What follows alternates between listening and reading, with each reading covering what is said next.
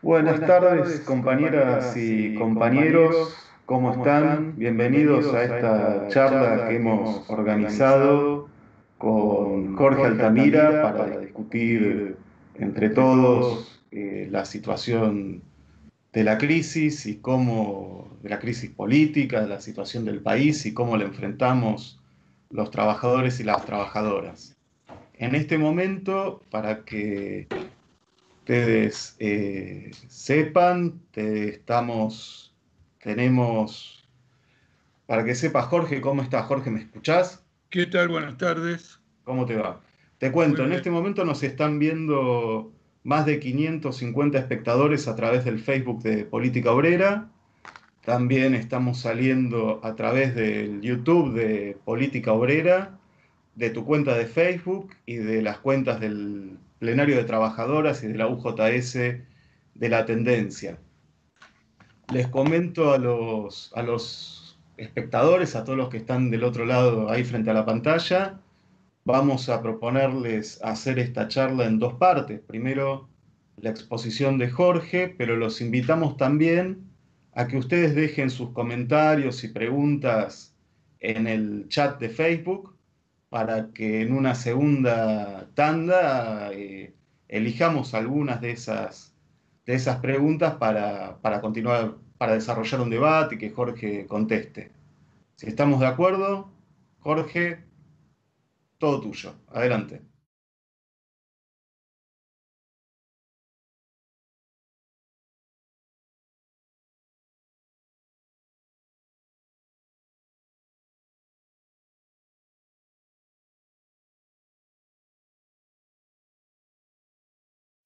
Este fenómeno excepcional de la pandemia.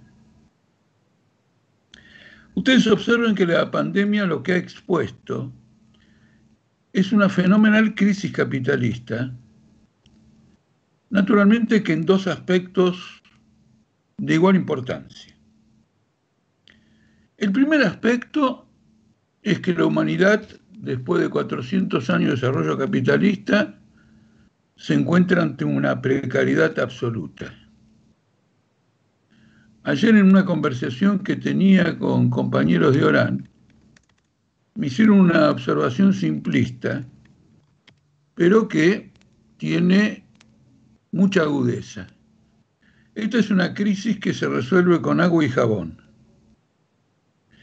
Ahora el agua, no sé si el jabón, pero el agua le falta por lo menos a una cuarta parte de la humanidad, por lo menos el agua limpia, el agua potable.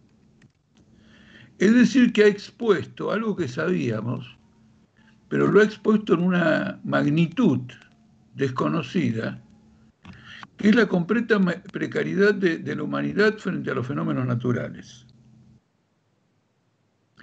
Y naturalmente, como se trata de un fenómeno natural, la enorme precariedad de una parte masiva de la sociedad afecta al conjunto de la sociedad.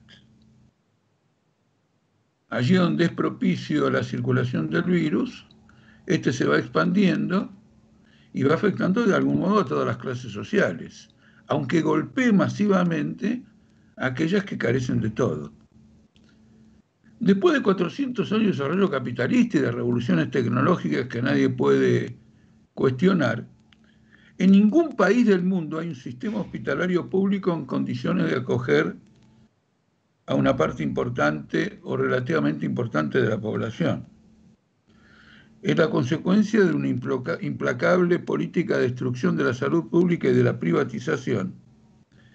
Pero como también me observaban estos compañeros de Orán, ni siquiera hay refugio en la salud privada que por razones de mercado, conveniencia, lucro, tasa de beneficio, tampoco ha desarrollado toda la capacidad médica que tiene el mundo, toda la capacidad de salud, en función de que no va a excederse en inversiones, que no van a encontrar una demanda inmediata que permita ese lucro. Porque no es cierto, por ejemplo, que la salud privada tenga respiradores, digamos, en una cantidad suficiente, pero en el curso de esta crisis la salud privada solamente ha atendido a los asociados de la salud privada y todo el peso ha caído sobre la salud pública. Aunque conocemos la magnitud, la importancia, la amplitud de este fenómeno en la Argentina, el país donde más evidente se hizo esto es en Estados Unidos, donde hay alrededor de 48 millones de personas que no tienen seguro de salud. Muchos de los que tienen seguro de salud lo han perdido en esta ola de desocupación y de despidos y en efecto el, hospital público está reducido a la nada frente a la magnitud de la, de la salud privada. Este es un aspecto que ha expuesto a la crisis, porque con independencia de que ningún compañero o compañera que vive en una villa necesitara que viniera el COVID-19 para decirle las condiciones en que está viviendo, ahora prácticamente ha sido colocado en una situación de ultimátum. Esas condiciones de vida son intolerables definitivamente. No pueden ser superadas por el progreso gradual, la mejora familiar, incluso suponiendo condiciones económicas capitalistas relativamente favorables. Es una magnitud este, sin precedentes y se enfrentan, independientemente del grado de comprensión que tengan, se enfrentan a un sistema que no les garantiza absolutamente ninguna protección. Y esto se les ha incrustado en el cerebro y en la conciencia por todo un periodo político verdaderamente importante. Pero el otro aspecto que ha expuesto esta crisis es que en lugar de que el capitalismo frente a ella se manifieste con capacidad para movilizar todos sus recursos acumulados de nuevo durante 400 años y superacumulados en la época de mayor concentración eh, económica, digamos, de toda la historia, naturalmente, ha estallado una crisis capitalista implacable. En un momento en que la humanidad necesita ser socorrida, atendida frente al coronavirus, los recursos más capitalistas más importantes están dedicados a rescatar el capital. En un lapso de tres semanas, las bolsas del mundo donde se transa ese capital cayeron en forma estrepitosa y en tres semanas se generaron 25 millones de desocupados adicionales. Entonces, esto no puede ser obviado. Porque finalmente la organización social de la humanidad es el instrumento con que el hombre, la mujer, las personas han ido desarrollando en su relación con el medio en el que viven, que es el medio natural, que es la naturaleza. Siendo el mismo hombre, siendo la misma mujer, siendo esas mismas personas, en primer lugar, este, un fenómeno también natural.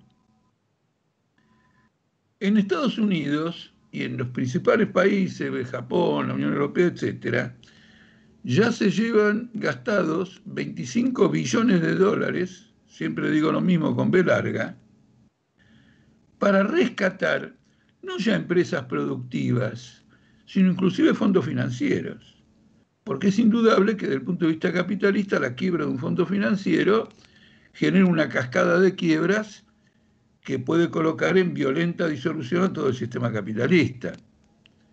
En particular, en el capitalismo moderno es más importante rescatar un fondo internacional y los bancos que las propias empresas productivas, porque el impacto de caída de aquellos fondos que concentran ese capital financiero es infinitamente mayor que el de determinado tipo de industrias en, esta, en este periodo político.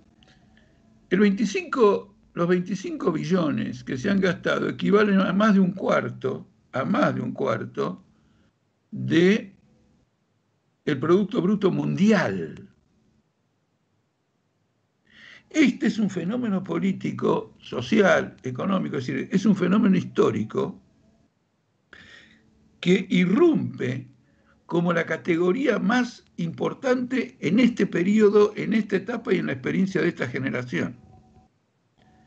Que un fenómeno sanitario y de salud de carácter global pone al desnudo la falencia de todo el sistema capitalista y las dificultades para su propia reproducción, obligando a los afectados por la pandemia, los contribuyentes, los trabajadores, a salir por medio de las finanzas públicas a rescatar al propio capitalismo. Mirar lo que está ocurriendo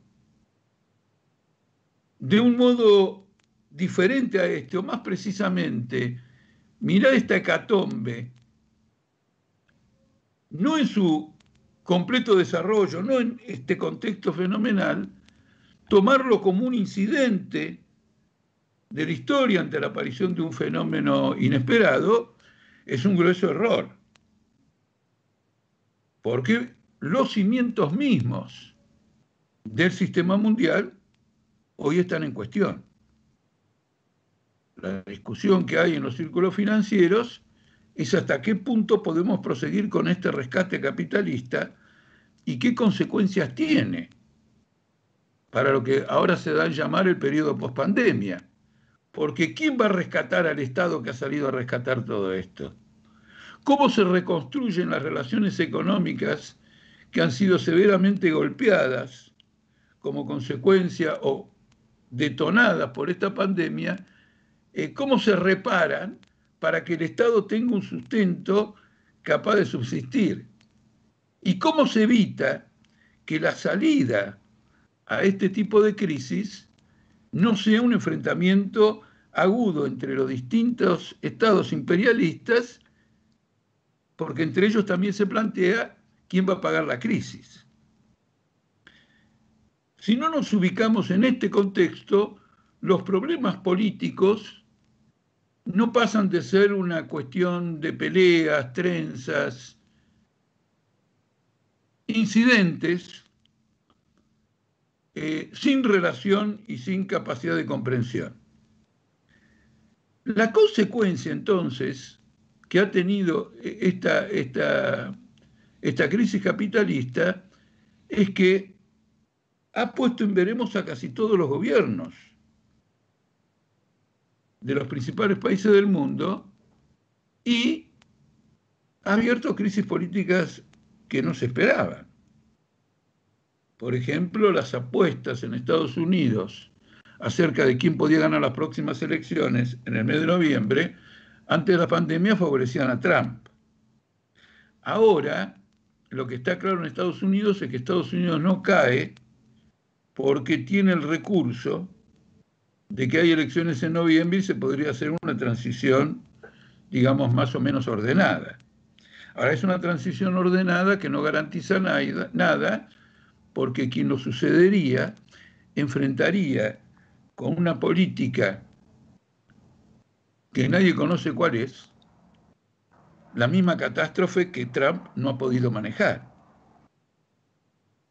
No es una crisis menor, porque en la élite política norteamericana está, involucrada todo el mundo, caen ministros todo el tiempo y ha habido un reciente enfrentamiento con las Fuerzas Armadas sobre hasta qué punto el Poder Ejecutivo puede manejar las Fuerzas Armadas en una crisis política. Esto era un tema habitual en América Latina y terminaban en golpes. No era un tema habitual, era un tema francamente excepcional, digamos, en los países desarrollados. Alguna vez en Francia, en algún momento quizás en los propios Estados Unidos, después durante la guerra de Corea, pero hay una crisis de magnitud. El otro tema interesante es que una pandemia que es enfrentada con el método del aislamiento social, es decir, con la cuarentena, en principio debería representar un reflujo de las masas, que se ven obligadas por las circunstancias de una pandemia a no salir de casa, inclusive no ir a trabajar. Lejos de eso, hay una en muchos países se han generado rebeliones populares que pocos se hubieran imaginado hace poco tiempo. Imagínense que el establecimiento de una cuarentena ya es de por sí la confesión de que todo el sistema de organización capitalista ha fracasado porque no tiene a disposición inmediata, o más o menos inmediata, los recursos de protección de la población. En el caso de Argentina eso es muy claro. ¿Cuántas veces nos dijeron Kicillof, Fernández y Larreta que lo que estaban tratando de hacer con la cuarentena era mesetar su evolución para ganar tiempo y obtener los recursos hospitalarios, los recursos médicos, los recursos de provisiones necesarios para atender las consecuencias de esta pandemia. Por lo tanto, la cuarentena era una confesión del sistema de la completa impreparación frente a esto desde el punto de vista tanto infraestructural como de los instrumentos requeridos.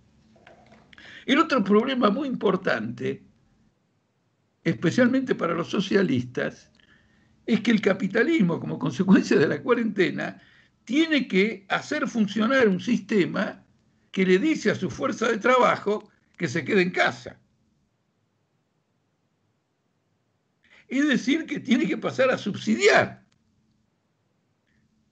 Cuando en realidad lo que busca el capitalismo es evitar los subsidios y satisfacer todas las necesidades sociales por la vía del mercado. El que tiene para comprar, compra, el que no tiene para comprar, se jode. Pero esto no se puede hacer a la escala de millones de personas en todo el planeta afectadas por una pandemia. Entonces se enfrenta a una situación completamente inédita de que tiene que asistir socialmente a la clase social a la que explota para que el sistema capitalista pueda funcionar. Por eso, estas movilizaciones no son simplemente una respuesta al manejo de la pandemia, al hecho de que numerosos gobiernos han rechazado la aplicación de la cuarentena o han tenido una actitud eh, vacilante, o mejor dicho, sí, digamos vacilante, de aplicar cuarentenas en algunos momentos sí, en otros momentos no, en algunos lugares sí, en otros lugares no. Esta diferencia entre quienes aplican cuarentenas y no aplican cuarentenas revela la discusión que les acabo de proponer. Todo un sector del capital dice, yo no pienso subsidiar a nadie.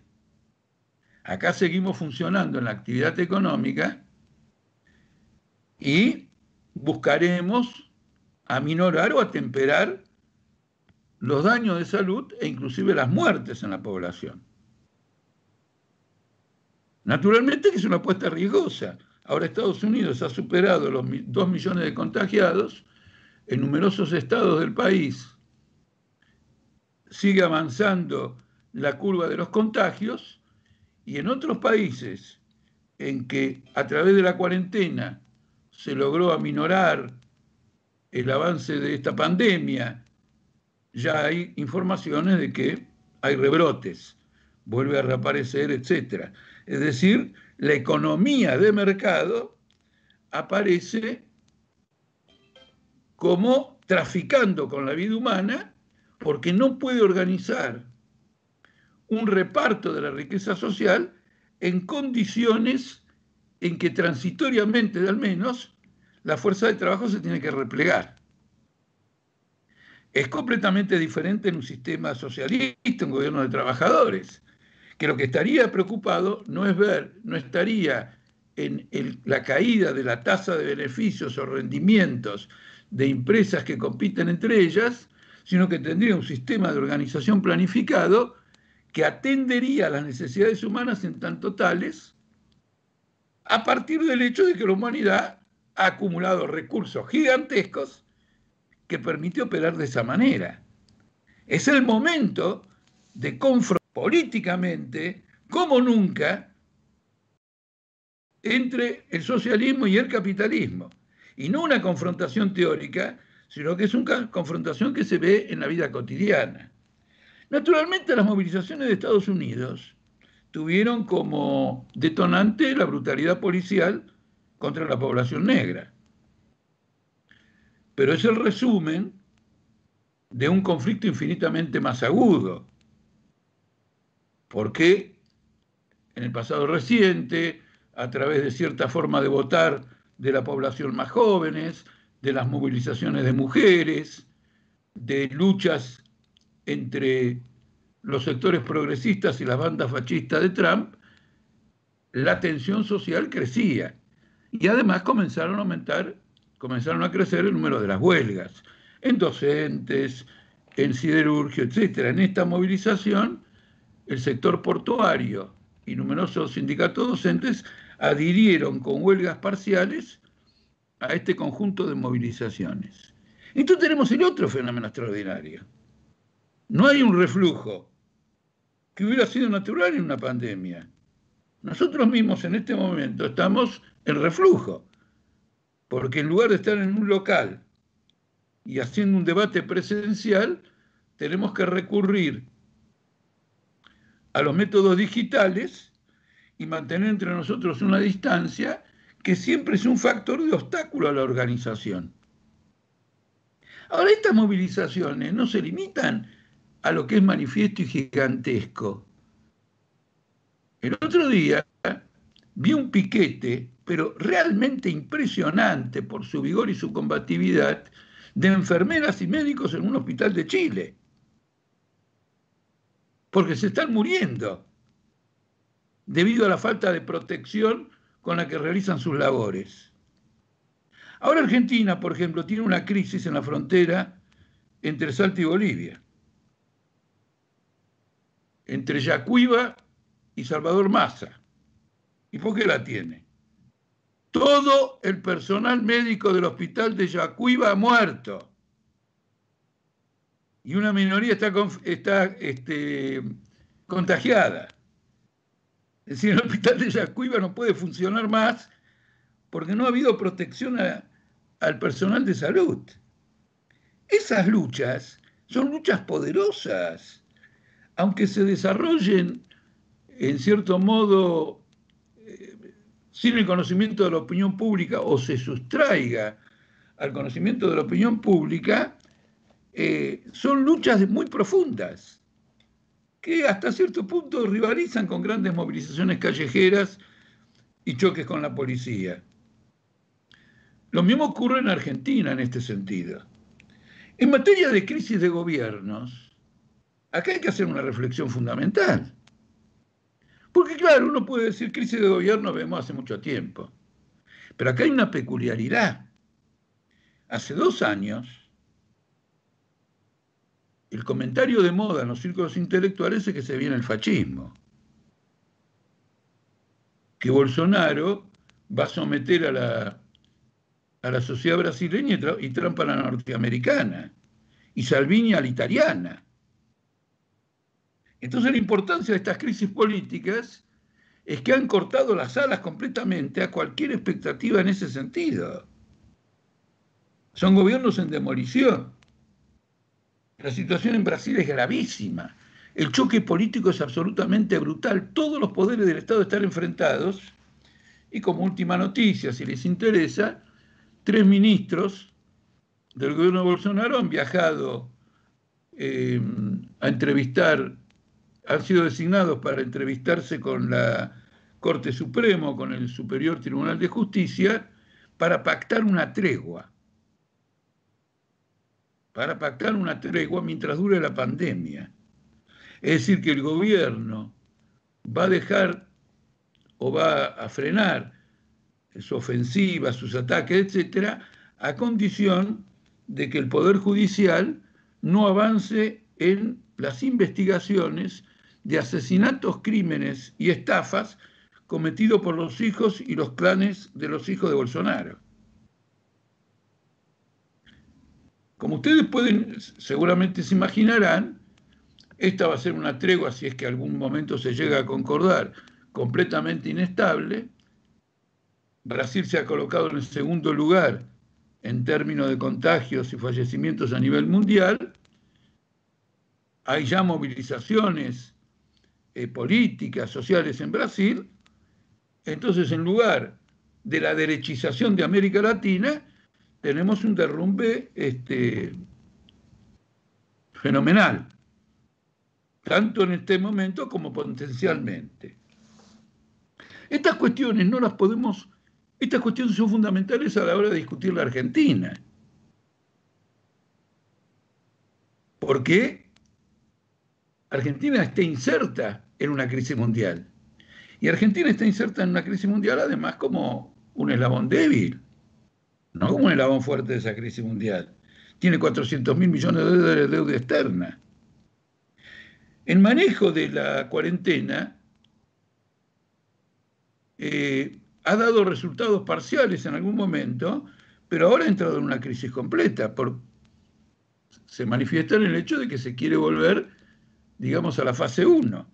Pero la crisis principal no solo reside en que quedó de manifiesto la vulnerabilidad de las poblaciones que carecen de vivienda, carecen de agua, es decir, carecen de las cuestiones más elementales, sino que en todo este periodo en que lleva la Argentina la cuarentena, creo que ya tres meses, no hay ninguna mejora del sistema de salud.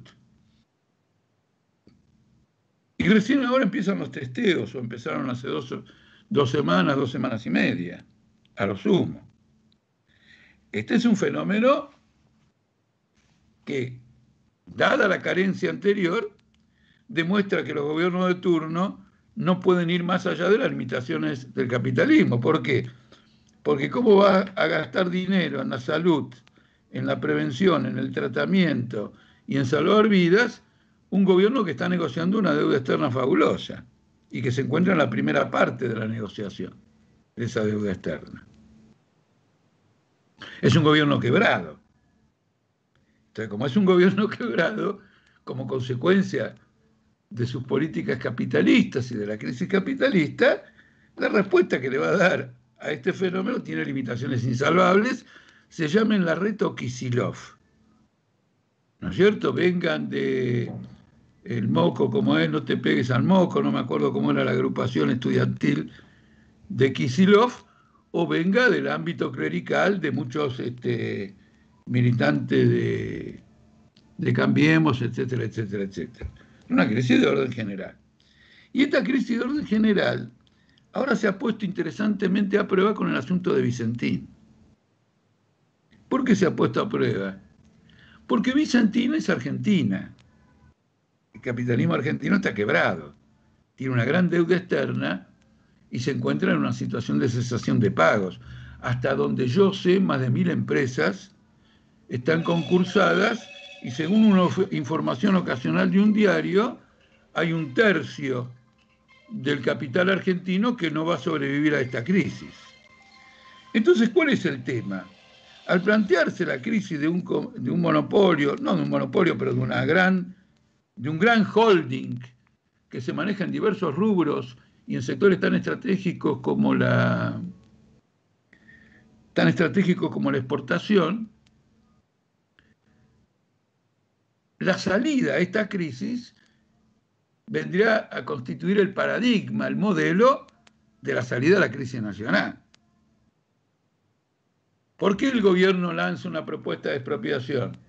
Porque después de seis meses de concurso de acreedores ante el juez, el grupo Vicentino no aceptó ninguna de las salidas que se le ofrecían, porque todas implicaban alguna restricción o alguna poda a su capital y el interés de grupos ajenos de aprovechar para comprar una empresa a un precio disminuido por su condición de quiebra y por lo tanto a reestructurar todo el sistema de relaciones comerciales y sociales, no ya en el comercio, sino también en el sector agrario, en el sector industrial. Y ustedes fíjense que esta pretensión de un gobierno quebrado para rescatar una empresa quebrada naufraga por su propio peso. Y ahora vuelve al, ámbito, vuelve al ámbito judicial, ya no en las condiciones anteriores, porque ahora está la presión política y social general, pero va a implicar eh, una intervención de grandes grupos económicos que se van a quedar con la empresa eh, a costa de, ¿qué cosa? Los salarios de los trabajadores, a costa del nivel de empleo del frigorífico, de la miel, del vino, eh, de la aceitera, es decir, del conjunto de intereses de los trabajadores o de reclamos, reivindicaciones, derechos y condiciones que tienen los trabajadores. Este es el modelo que se impone a través de una crisis, del mismo modo que a través de la negociación de la deuda y la crisis de esa negociación se está imponiendo otro modelo, porque el gobierno termina diciendo no puedo aceptar una deuda que no pueda pagar y termina aceptando todo lo que le imponen los capitalistas, más una yapa, al punto que con toda seriedad afirmo que la deuda externa que sale de esta negociación es mayor a la que tenía la Argentina en el momento que entró a la negociación. Todo lo contrario. Pero naturalmente, como es un país en quiebra y esto fue arrancado bajo presiones internacionales brutales, ¿qué quieren ahora los acreedores? Quieren que el Fondo Monetario Internacional tenga la prerrogativa de auditar durante 20 años, supervisar durante 20 años las cuentas del Tesoro argentino, su presupuesto, sus gastos y sus recursos. Es decir, que vamos a una condición colonial que Argentina probablemente no tuvo nunca. Por ejemplo, la tuvo alguna vez algunos países del Caribe, y por ejemplo perfectamente el caso de Venezuela, en el que el capital inglés o la corona británica eh, recogía el pago de la deuda cobrando ella misma de la aduana de Caracas. Entonces, fíjense ustedes, Vicentín, que si se impone como modelo, significa una quiebra generalizada de empresas, su captura por los capitales más concentrados, despido de trabajadores, ruina de pequeños productores agrarios y de otro lado la negociación de la deuda que bajo un gobierno nacional y popular retrotrae a una condición colonial que Argentina no había conocido. Este es el punto central que está demostrando toda esta crisis. Entonces no estamos ante circunstancias ofensivas, ataques aislados. Hay un modelo, digamos, de orden general en este sentido, que también va a tener una dificultad de prosperar, porque ni los pequeños productores agrarios, ni los trabajadores, ni sectores que temen ser afectados por esta crisis de la propia burguesía, eh, van a admitir sin ninguna clase de resistencia este avasallamiento.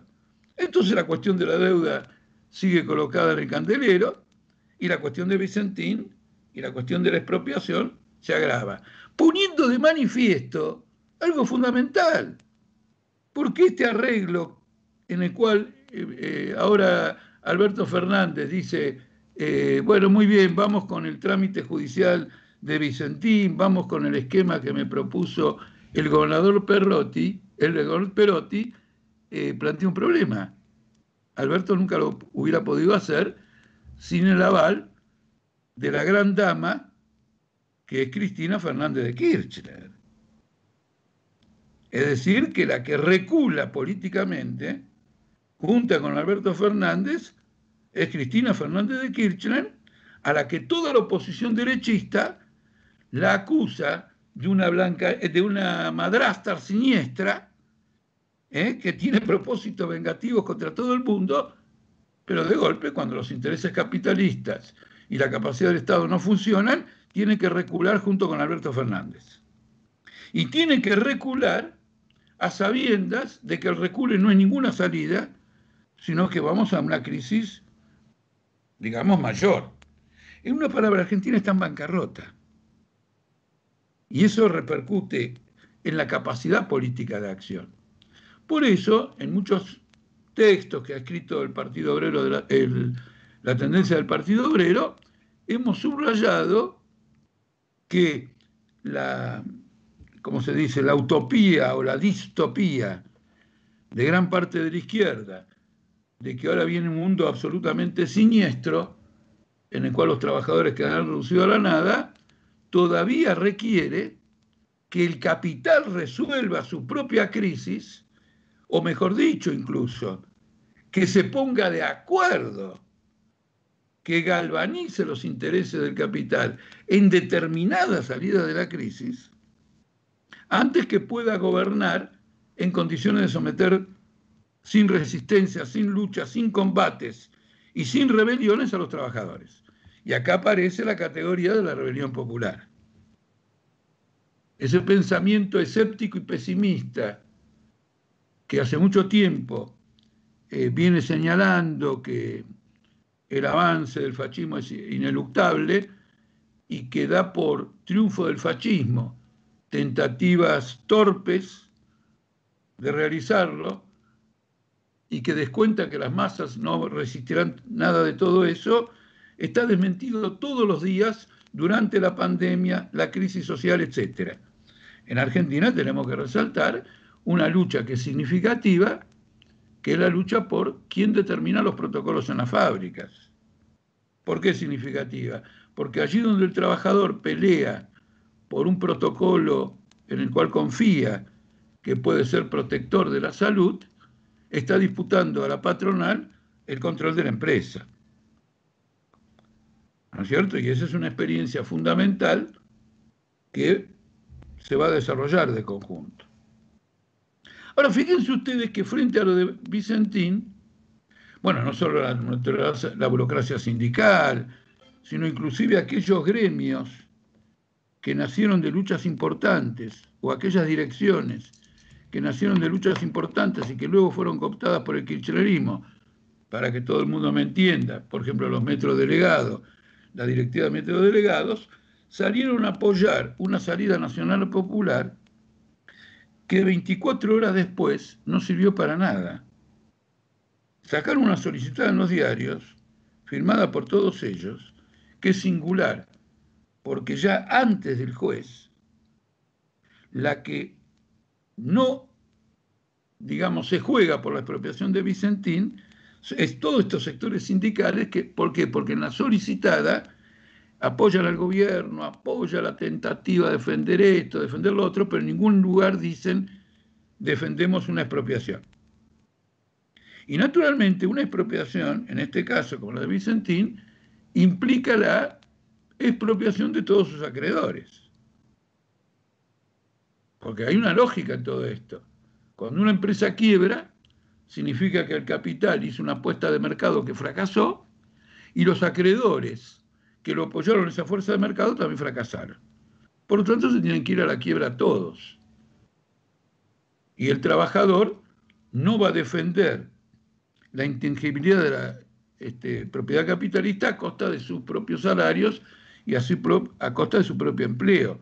Una expropiación debe ser, en primer lugar, sin indemnizaciones para los capitalistas envueltos en esa quiebra, y por otro lado debe ser el punto de partida para un plan de orden más general, porque en el escenario, en el medio ambiente capitalista, eh, no puede sobrevivir un grupo económico aislado, como lo demuestra el fracaso de todas las estatizaciones desarrolladas en periodos eh, más o menos nacionalistas protagonizados en América Latina.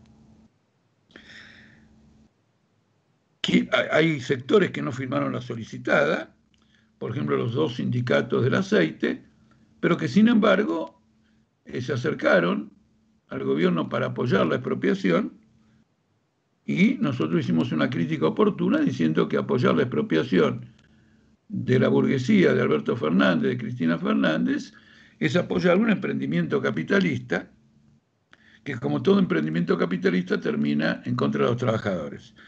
No es posible que el gobierno de Alberto Fernández y Cristina Fernández haga en Vicentín, ¿no es cierto?, lo que no hace con los jubilados. A los jubilados le corta la jubilación para cumplir con la deuda externa y no va a ser lo contrario en otro campo, digamos, que se manifieste. Entonces, la conclusión de este análisis es que asistimos a una crisis histórica que plantea cuestiones de poder. No se puede abordar la lucha cotidiana que enfrenta esta crisis social y la crisis sanitaria sin una perspectiva de poder. Y esto hay que subrayarlo porque esta crisis ha puesto en evidencia algo muy importante, y es que la izquierda histórica, no solo de Argentina, solo del mundo, aquella que criticaba el centroizquierdismo, aquella que criticaba el estalinismo, ha abandonado cualquier planteo de poder hace mucho tiempo. Y por lo tanto, hoy se niega también a ver ese planteo de poder. Bate el parche con el rol de contención de la burocracia sindical, pero se olvida de su propio rol, que puede llegar a ser de mayor contención que nadie. ¿Por qué? Porque no orienta a los trabajadores a comprender que hay una perspectiva de poder, que hay una crisis de poder, que tiene que haber un planteo de poder y a cómo llegar a desarrollar ese planteo de poder. Recientemente ha habido un conflicto importante, bueno, no, el hecho es reciente, pero el conflicto viene de, tiempo atrás en un frigorífico y apareció una propuesta de convertir eh, un conflicto en un frigorífico debido a despidos y entonces, bueno, que la reincorporación de los despidos sea debatida en el Congreso por medio de un proyecto de ley. Eso es una estafa política. A los obreros hay que decirles que por medio de un proyecto de ley no hay ninguna posibilidad de que tenga resuelto el conflicto. Que si quieren resolver ese conflicto como realmente lo quieren, tendrán que tener un plan de lucha ellos mismos y ese plan de lucha tendrá que también convocar a todas las organizaciones obreras que están atravesando crisis en fábricas y tratar de ampliar ese frente de lucha para derrotar en una lucha, en una pulseada, en una pelea la derrota de la patronal. Reforzar hoy en un trabajador la idea de salidas detrás de un régimen político que se está viniendo abajo y en el cual la izquierda no tiene una presencia significativa y no mueve el amperímetro, está reflejando una crisis en el movimiento obrero que hay que encarar y tiene que ser superada porque se trata de una crisis del sector que en principio debiera jugar un rol de vanguardia en una crisis capitalista y que por el contrario actúa como auxiliar de todos los desvíos eh, que busca emplear el régimen capitalista para que los obreros no tengan una participación clara en todo este sentido. Entonces, nuestro partido teniendo en cuenta todas las condiciones de dificultades que hay en este momento, encara este desafío político planteando lo siguiente. Hay que hacer una campaña para que el movimiento obrero, en la medida que va luchando y en la medida que va uniendo esfuerzos en esa lucha, se plantee a sí mismo la perspectiva de un Congreso de Trabajadores que discute un plan económico, un plan sanitario y por lo tanto un plan político que unifique a la clase obrera frente a la clase capitalista en el poder para pelear la salida a la crisis. Un congreso de este tipo, por ejemplo, en caso de realizarse, hubiera sido muy útil para orientar mejor a los gremios aceiteros que fueron detrás de Alberto Fernández y detrás de un proyecto del cual no pudieron sostener. Y entonces hubiéramos discutido todo esto. Naturalmente, a nosotros no se nos escapa, ¿cómo se nos va a escapar? Que la realización de un congreso de estas características está fuera de, eh, de alcance de las fuerzas que representa los sectores combativos del movimiento obrero, la izquierda, nuestra tendencia, etc. Indudablemente. Pero cuando uno quiere llegar a un rumbo, se da los medios, cuando uno quiere llegar a un objetivo, se da los medios para llegar a un objetivo.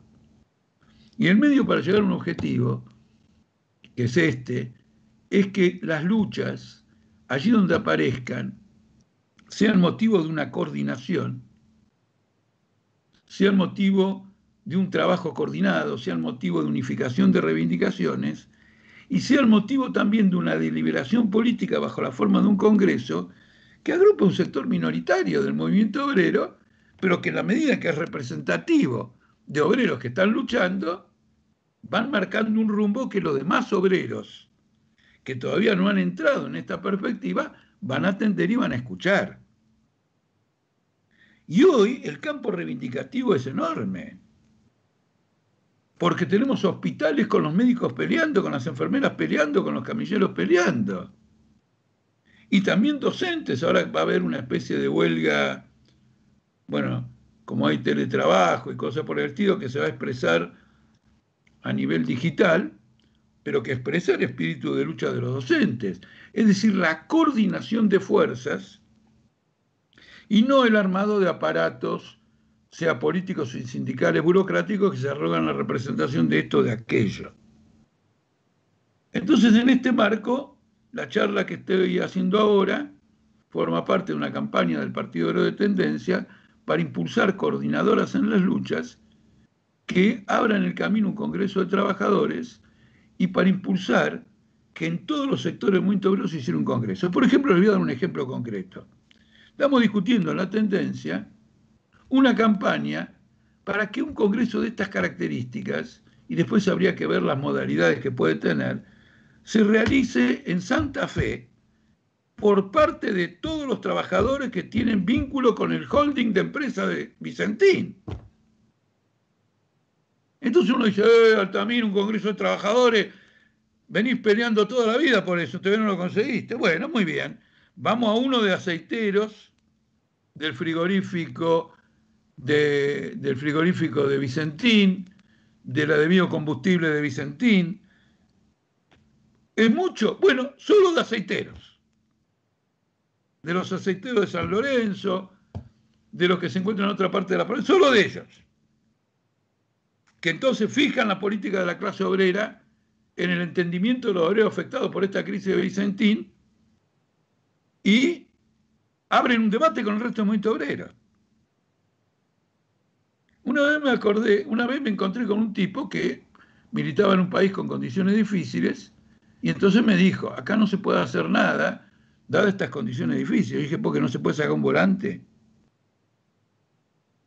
No tomar el poder, un volante si ocurre una injusticia, hay una crisis que clarificar, saca un volante. Un volante se puede sacar siempre. ¿Cuál es la importancia de ese volante?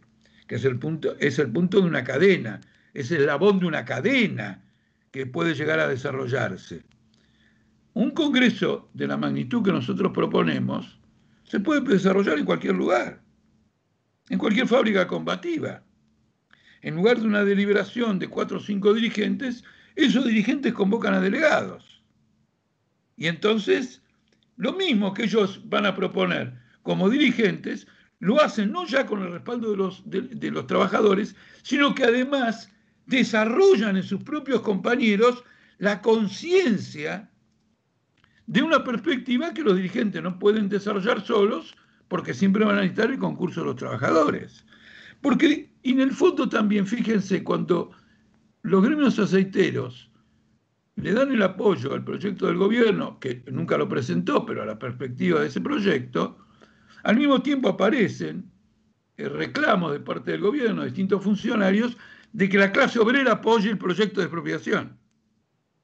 Es decir, que la burguesía, para imponer cierta salida, que significa reconocer la deuda con los acreedores internacionales, renegociarla, esto, lo otro, al ver que está enfrentado a los intereses de un grupo poderoso y de otros asociados a él, le dice a los trabajadores apóyenme. ¿Por qué si el gobierno puede conseguir que un núcleo de trabajadores, o sus representantes mejor, sus dirigentes, decidan apoyarlo, no podemos, todos los sectores combativos, todos los sectores de luchadores, luchar para que ese mismo sector de trabajadores adopte la posición contraria y abra otra perspectiva. La cuestión de poder es una cuestión dialéctica, en el sentido de que se desarrolla en un terreno a partir del cual tiene que llegar a su conclusión.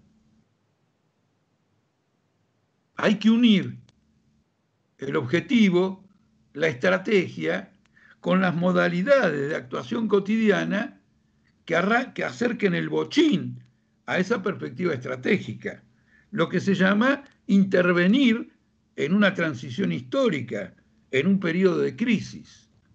Entonces nosotros convocamos a todos los compañeros a apoyar esta perspectiva, a apoyar los métodos de trabajo que conduzcan eh, al, al acercamiento hasta esta perspectiva y naturalmente, bienvenidos si quieren acompañar la tendencia del Partido Obrero, porque quiero decirle lo siguiente, nosotros como Partido Obrero seguimos reclutando compañeros que quieran luchar por la revolución socialista y una república socialista mundial. El hecho que no hayan pertenecido en el pasado al Partido Obrero y por lo tanto no hayan sido protagonistas de la crisis que vive, el Partido Obrero, que vive, no que vivió, que vive. El Partido Obrero no significa que no se incorporen ahora al Partido Obrero en este aspecto revolucionario, consecuente, fundamentalmente democrático desde el punto de vista de la organización, este, que representa la tendencia del Partido Obrero. Bueno, les agradezco la atención y estoy ansioso por escuchar las críticas y las preguntas.